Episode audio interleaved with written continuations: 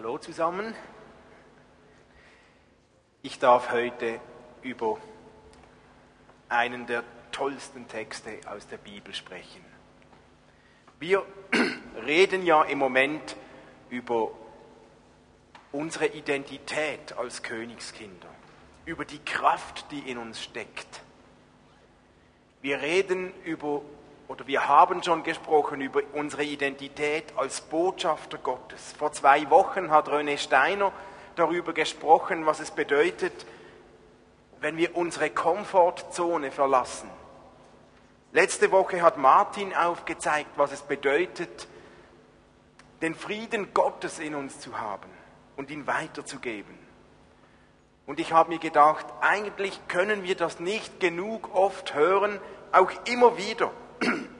Wir können nicht genug oft wiederholen, warum das so ist, warum es so wichtig ist, über unsere Identität in Gott zu sprechen. Es ist nämlich so, die, ba die Basis für dieses Wissen, wer wir sind in Gott, ist eine Frage des Glaubens. Glauben wir tatsächlich? Glaubst du, dass wir Königskinder sind? Glaubst du tatsächlich, dass du die Vollmacht und die Kraft Gottes in dir hast? Den Frieden Gottes in dir hast? Und zwar nicht nur so viel, dass es uns gerade ein bisschen gut tut, sondern so viel Kraft, so viel Vollmacht, so viel Frieden Gottes, dass wir das weitergeben können, ja sogar sollen. Und wenn wir uns überlegen, glaube ich das, dann meine ich damit eigentlich nicht, ich hoffe es. Ich meine damit auch nicht, dass jemand sagt, ja, ich habe das auch schon gelesen oder ich habe das auch schon mal gehört. Nein, ich meine mit Glauben vertrauen wir dieser Botschaft so stark, verlassen wir uns so stark darauf, dass wir als Kinder Gottes seine Vollmacht haben, dass das Konsequenzen für unser Leben mit sich bringt dass die Konsequenzen im Handeln da sind. Und Römer 8 bringt so viel von dieser Basis, die uns hilft zu glauben, warum dürfen wir mit Gottes Vollmacht, mit Gottes Kraft rechnen. Paulus sagt, Römer 8, Vers 15, ihr habt die Bibeltexte auch auf dem Predigtblatt oder ihr könnt sie mitlesen, denn alle, die vom Geist Gottes bestimmt werden, sind Kinder Gottes. Deshalb verhaltet euch nicht wie ängstliche Sklaven. Wir sind doch Kinder Gottes geworden und dürfen ihn aber Vater rufen. Denn der Geist Gottes selbst bestätigt uns tief im Herzen, dass wir Gottes Kinder sind. Und als seine Kinder sind wir auch Miterben an seinem Reichtum. Denn alles, was Gott seinem Sohn Christus gibt, gehört auch uns. Wir sind Miterben und alles, was Gott Christus gibt, gehört auch uns. Wow.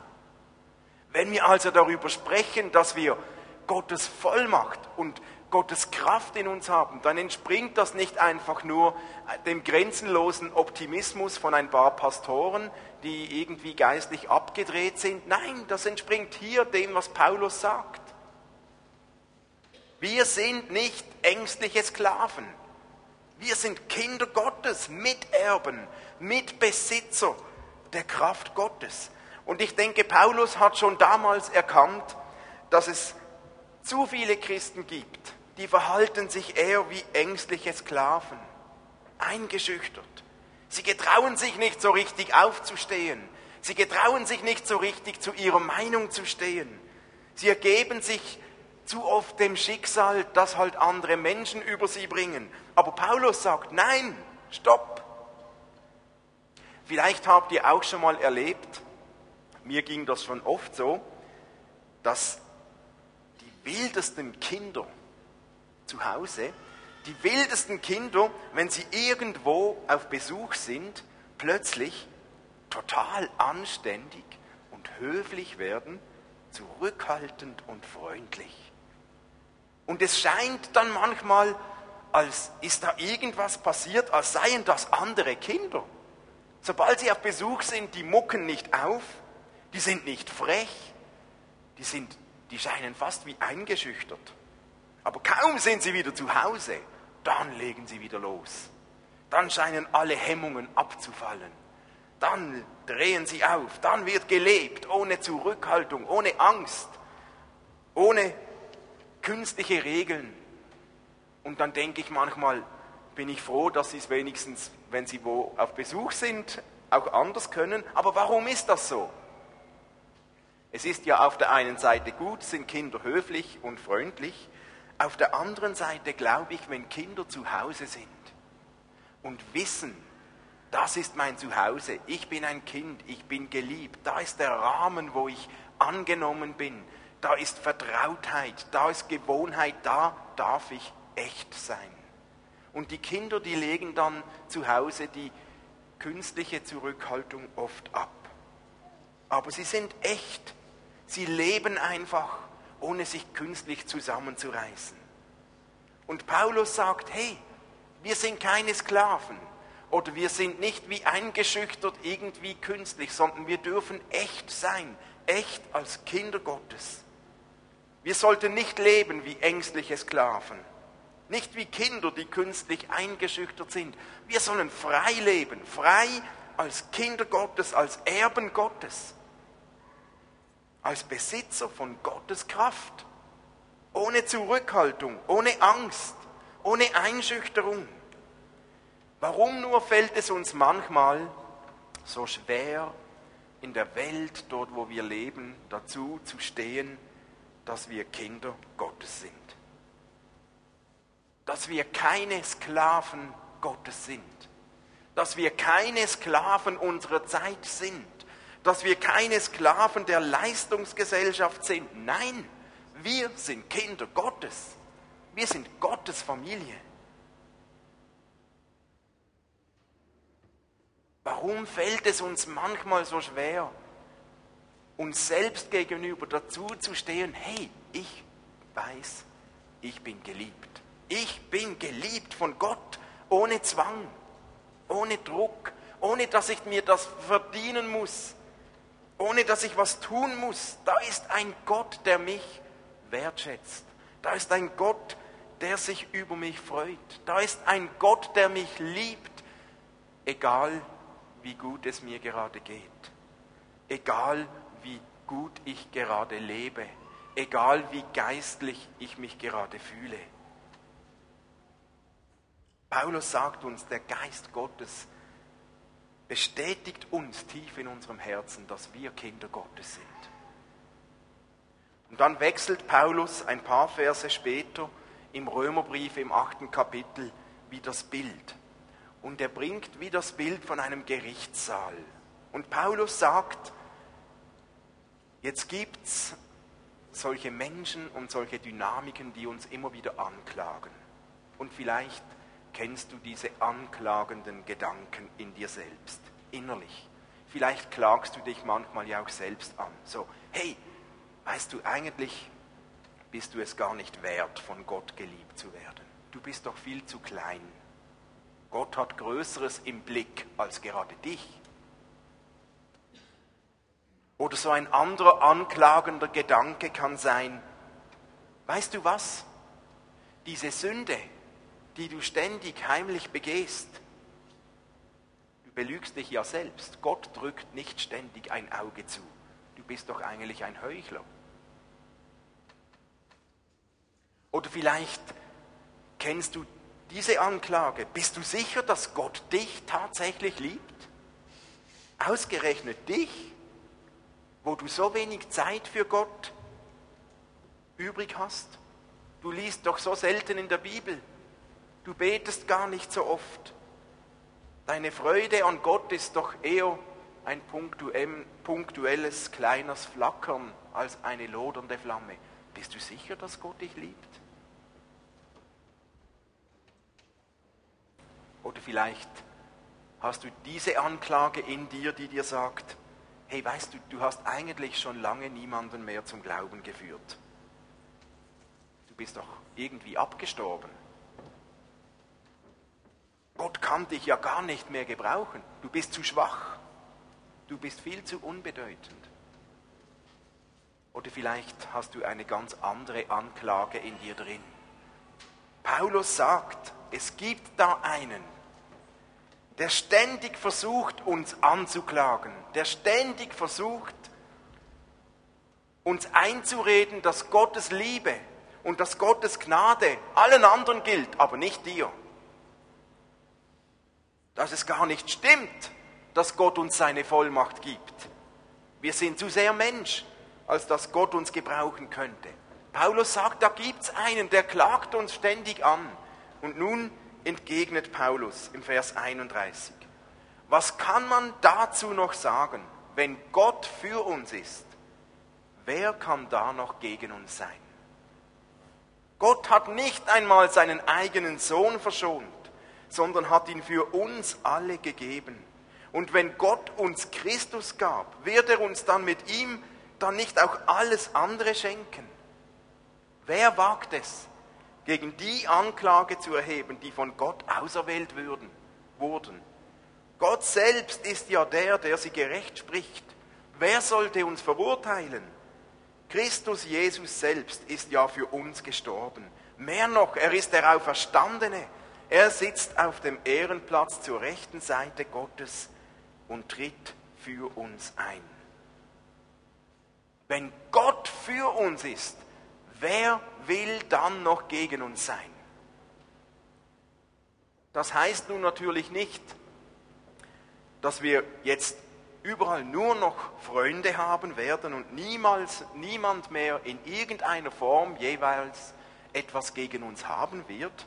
Nein, Paulus meint hier den Gegner, der versucht, uns von Gott wegzuziehen.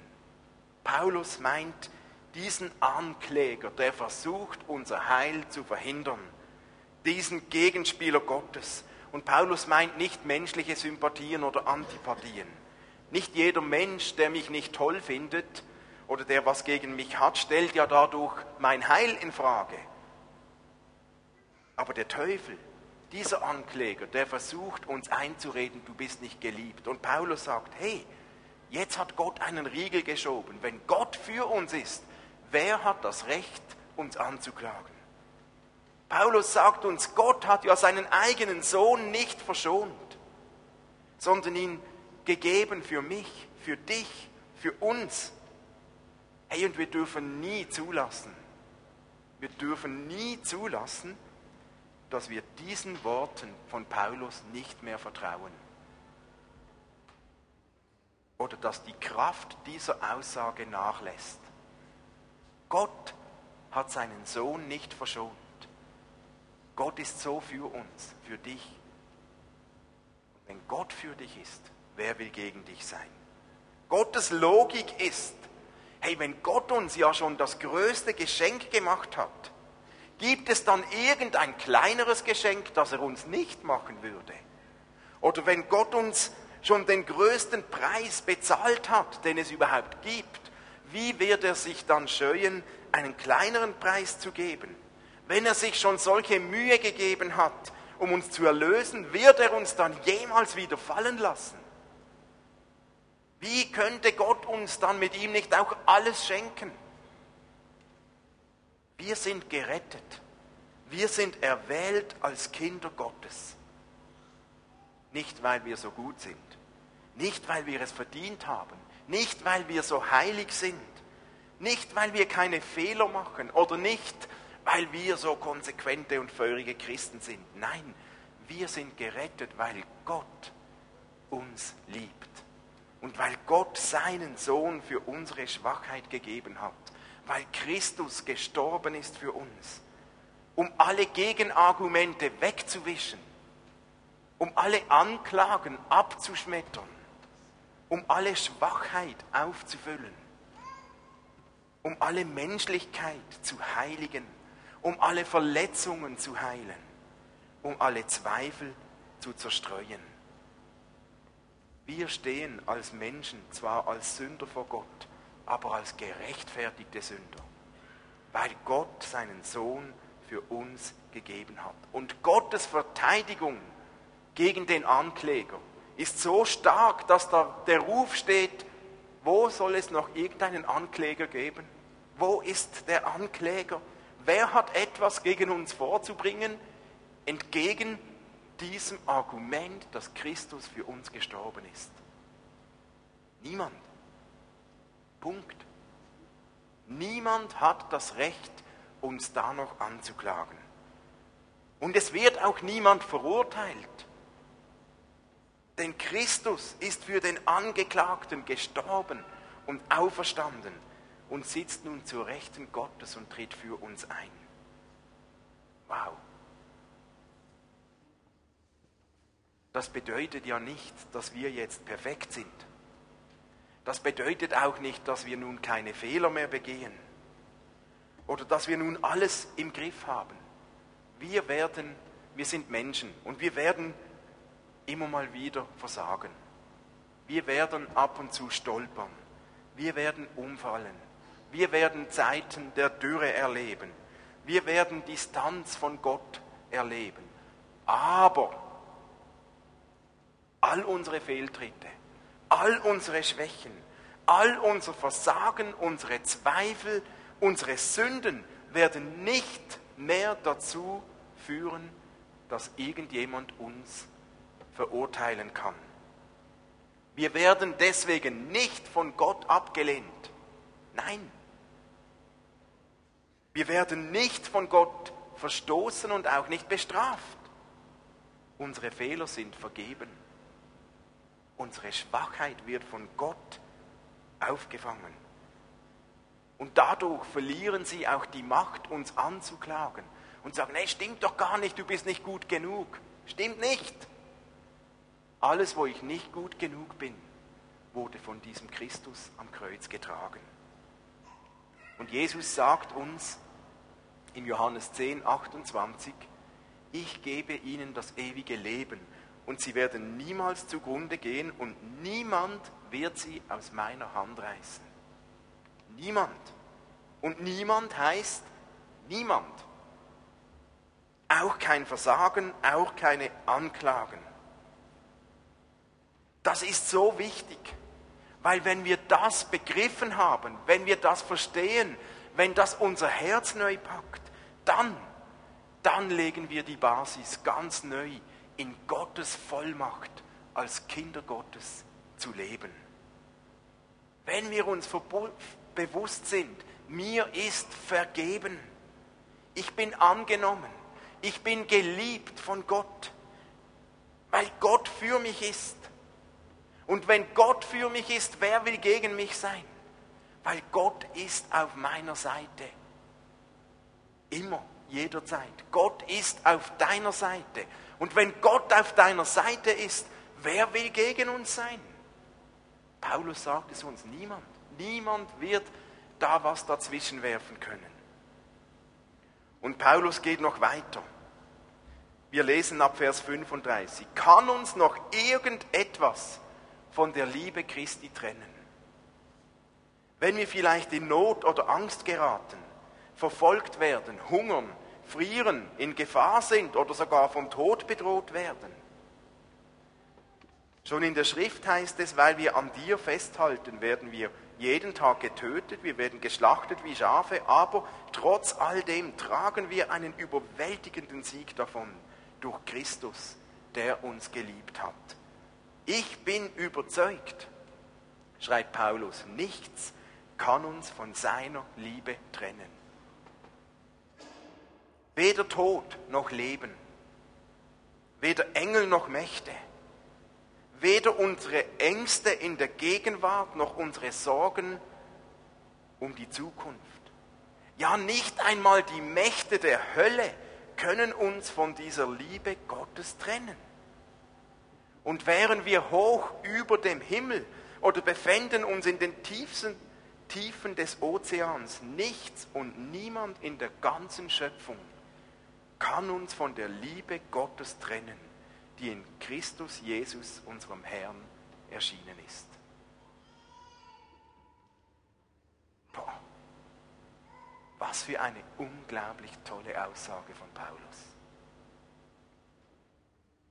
Und Paulus ist dabei so realistisch. Paulus weiß, dass das Leben kein Zuckerschlecken ist. Paulus weiß, dass auch Christen viel Schweres und Mühsames erleben.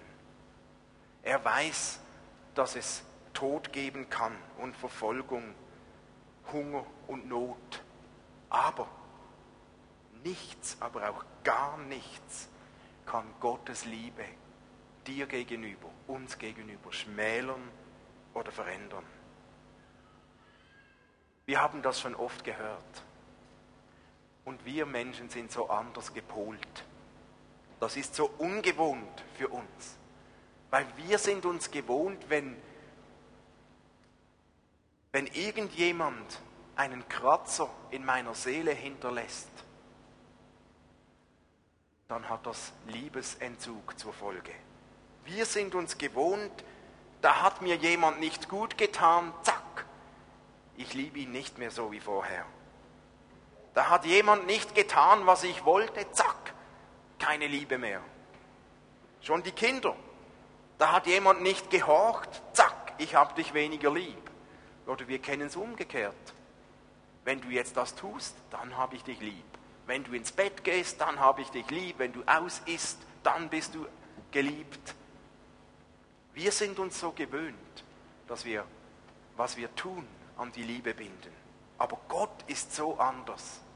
Gott sagt, hey, passieren Fehler, ja. Es gibt vielleicht Not, Angst, aber nichts kann uns von Gottes Liebe trennen. Nichts kann Gottes Liebe ändern. Und ich finde, das ist so herausfordernd für uns.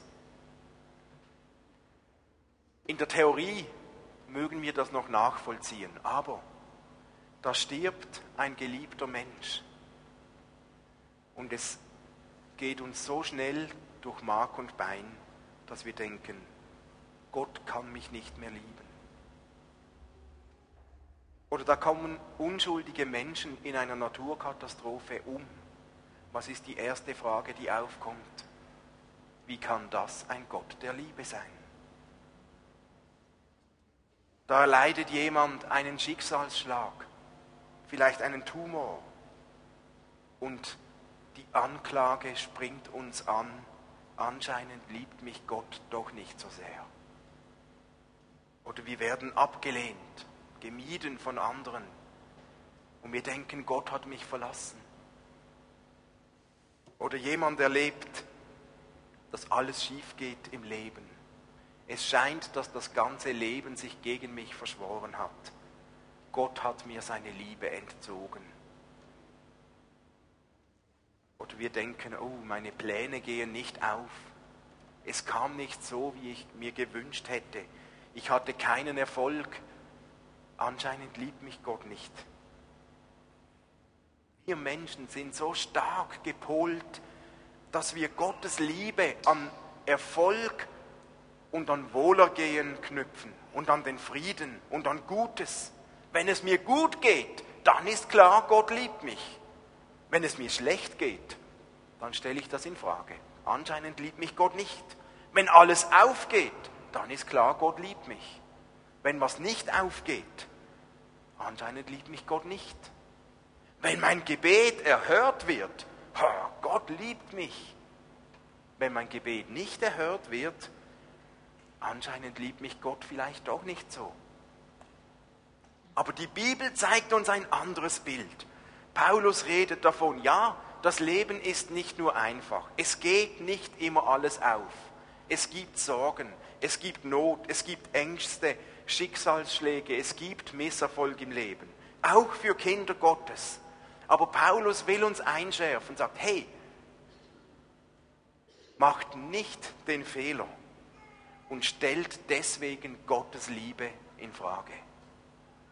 Macht nicht den Fehler und stell Gottes Liebe in Frage, wenn du eine schwierige Zeit durchläufst. Denn Gottes Liebe ist nicht ultimativ an unser Wohlergehen geknüpft. Gottes Liebe ist geknüpft an seine Entscheidung für uns. Weil Gott Liebe ist, weil Gott uns bei sich haben möchte. Und Gott hat sich entschieden, uns zu lieben, auch wenn es uns nicht gut geht. Und vielleicht ist Gott manchmal in schwierigen Zeiten nicht der, der uns nicht mehr liebt, sondern derjenige, der am meisten leidet, derjenige, der am meisten Tränen vergießt in unserer schwierigen Situation, gerade weil er uns so liebt. Jetzt fragen wir natürlich, ja, aber wie kann ich denn Gottes Liebe spüren, wenn alles schief geht? Wie kann ich denn sehen, dass Gott mich liebt, wenn das Leben nicht aufgeht? Was ist denn noch ein Zeichen der Liebe Gottes, wenn ich Schmerz und Leid erleide?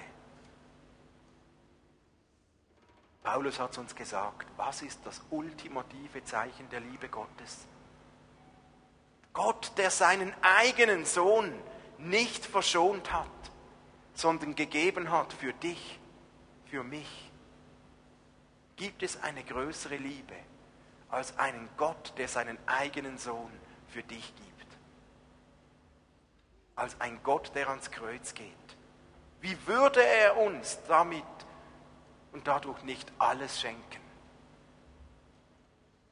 Und ich glaube, es ist eines dieser Wunder in unserem Glauben, dass wir Gottes Liebe spüren und erfahren können, obwohl vieles nicht aufgeht im Leben. Auch gerade dann, wenn es schwierig ist. Und das geht nur mit diesem Perspektivenwechsel, den Gott uns schenken muss. Nicht Erfolg zeigt mir die Liebe Gottes, sondern Gottes Handeln zeigt mir die Liebe Gottes. Gottes Tat, dass er seinen Sohn gegeben hat. Und Gottes Handeln in meinem Inneren. Sein Geist, der mir bezeugt, ich bin ein Kind Gottes. Ich weiß mich geliebt, auch wenn es schwer ist. Und ich sage das nicht einfach nur so dahin. Der tiefste Moment in meinem Leben der Moment, wo ich am stärksten selbst, ich als Michel, gespürt habe, dass Gott mich liebt. Der Moment, der mein Wissen um die Liebe Gottes wie nichts anderes geprägt hat. Der Moment, der Gottes Liebe in eine ganz neue, unglaubliche Tiefe in meinem Herzen hat sinken lassen.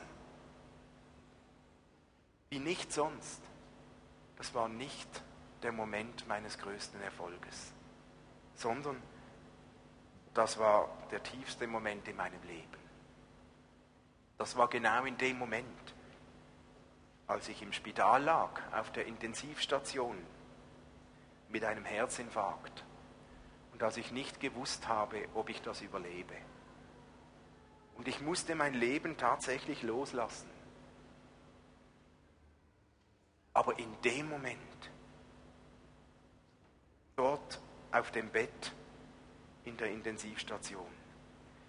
In dem Moment, wo ich mein Leben loslassen musste, wo ganz viel in mir zusammengebrochen ist, in dem Moment habe ich Gottes Nähe und Gottes Liebe gespürt, wie noch nie vorher. Und ich habe gewusst, das stimmt. Ich bin geliebt von Gott. Ich bin in Gottes Hand. Und ich habe gewusst, Wer will mich trennen von der Liebe Gottes? Niemand. Und wenn ich mein Leben loslassen muss, ich habe sowas von gespürt, da ist, ich bin in Gottes Hand und er liebt mich. Unglaublich. Ich habe seinen Frieden gespürt, fast handfest. Deswegen war diese Zeit im Spital nicht einfacher. Es war schwierig. Aber ich habe in diesem Moment der Tiefe wie nie vorher um Gottes Liebe gewusst. Ich habe innerlich geschrien vor Gott. Ich war zerbrochen. Aber ich wusste, Gott ist da. Und Gott ist da nicht, weil ich so stark bin oder weil ich so heilig bin oder so gut. Es war Gnade pur. Es war ein Geschenk Gottes. Ich konnte Gott nichts mehr bieten. Ich hatte nicht mal mehr die Kraft, zu glauben oder zu hoffen oder zu beten, Gott schenkt, dass ich das überlebe. Aber ich fühlte mich so was von getragen, von erfüllt von Gottes Frieden. Es war seine Kraft, nicht meine. Es war seine Liebe, die mich geprägt hat. Ich glaube, Paulus kannte diese Dynamik. Nichts, nichts und niemand, weder Tod noch Leben noch irgendetwas kann uns trennen von der Liebe Gottes.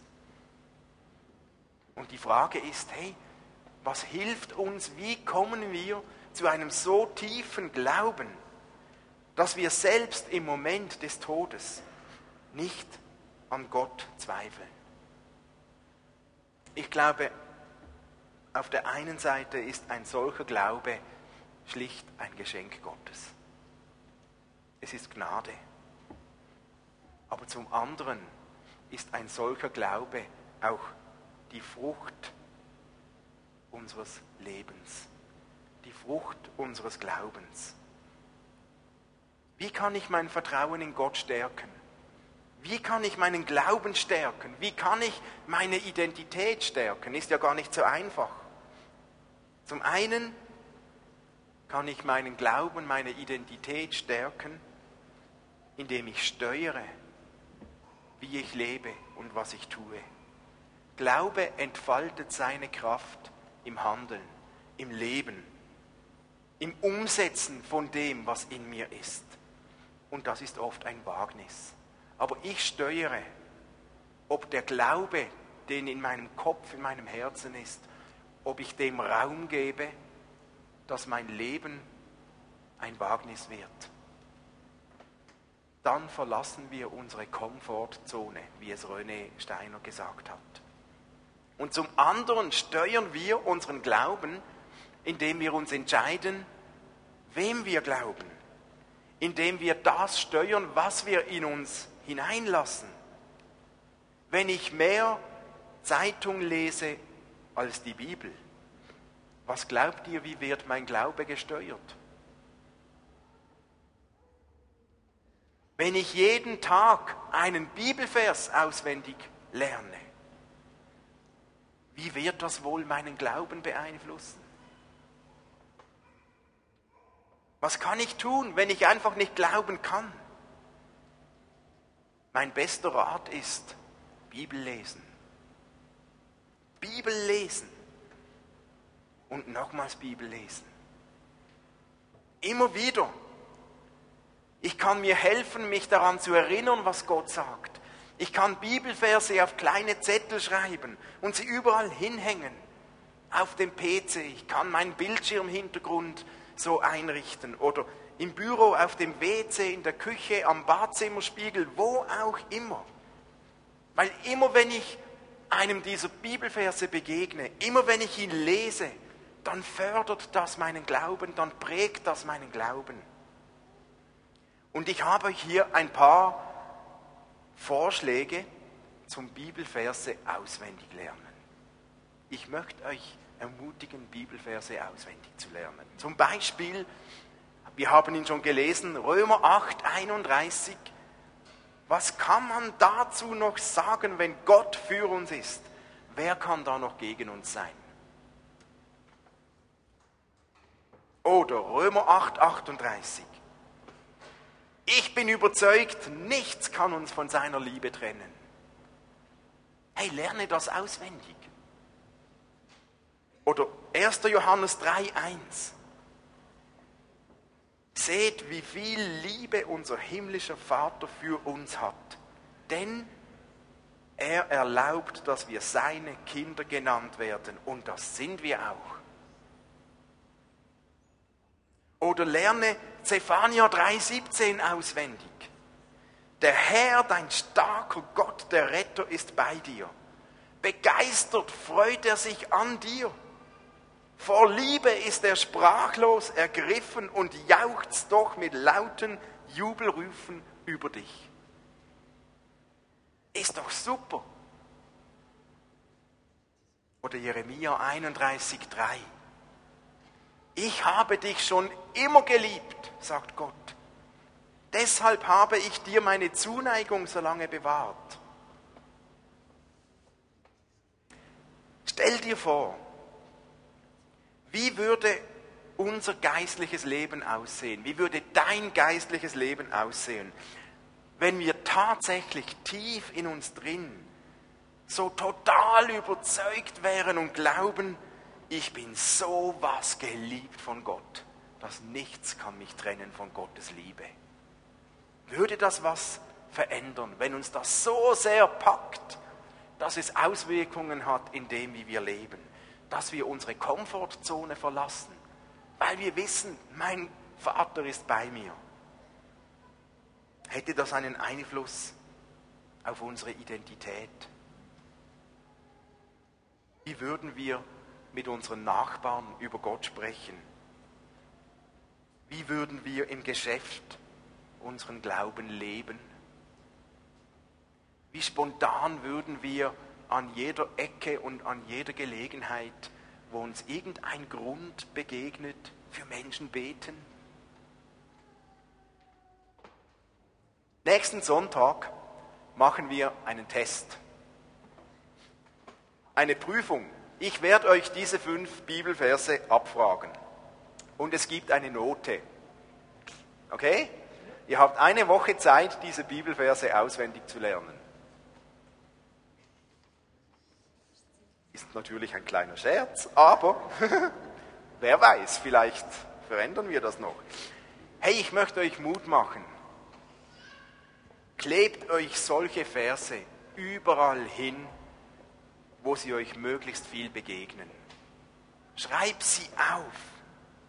Lies sie immer wieder. Lies sie dir selbst laut vor. Bete diese Verse. Gib sie anderen weiter.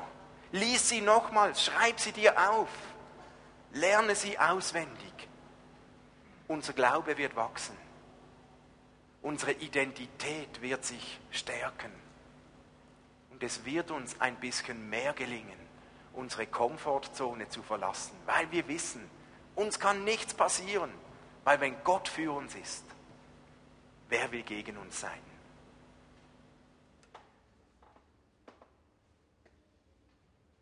Lasst uns einen Moment diese Verse nochmals hier einfach lesen. Lies sie betend. Lass sie ein Stück in dein Herz fallen. Und dann nehmen wir uns eine Zeit, wo wir diesen Gott, der uns so über alles liebt, wo wir ihn anbeten. Die Anbetung ist eine Möglichkeit, auf Gottes Liebe zu reagieren und ihm etwas zurückzugeben und ihm zu sagen, Gott, ich bete dich an auch wenn es mir schlecht geht. Ich bete dich an, weil ich mich entschieden habe. Ich glaube dem stärker als dem, was ich vielleicht manchmal erlebe und auch anders prägt. Aber ich glaube dem, was in dieser Bibel steht.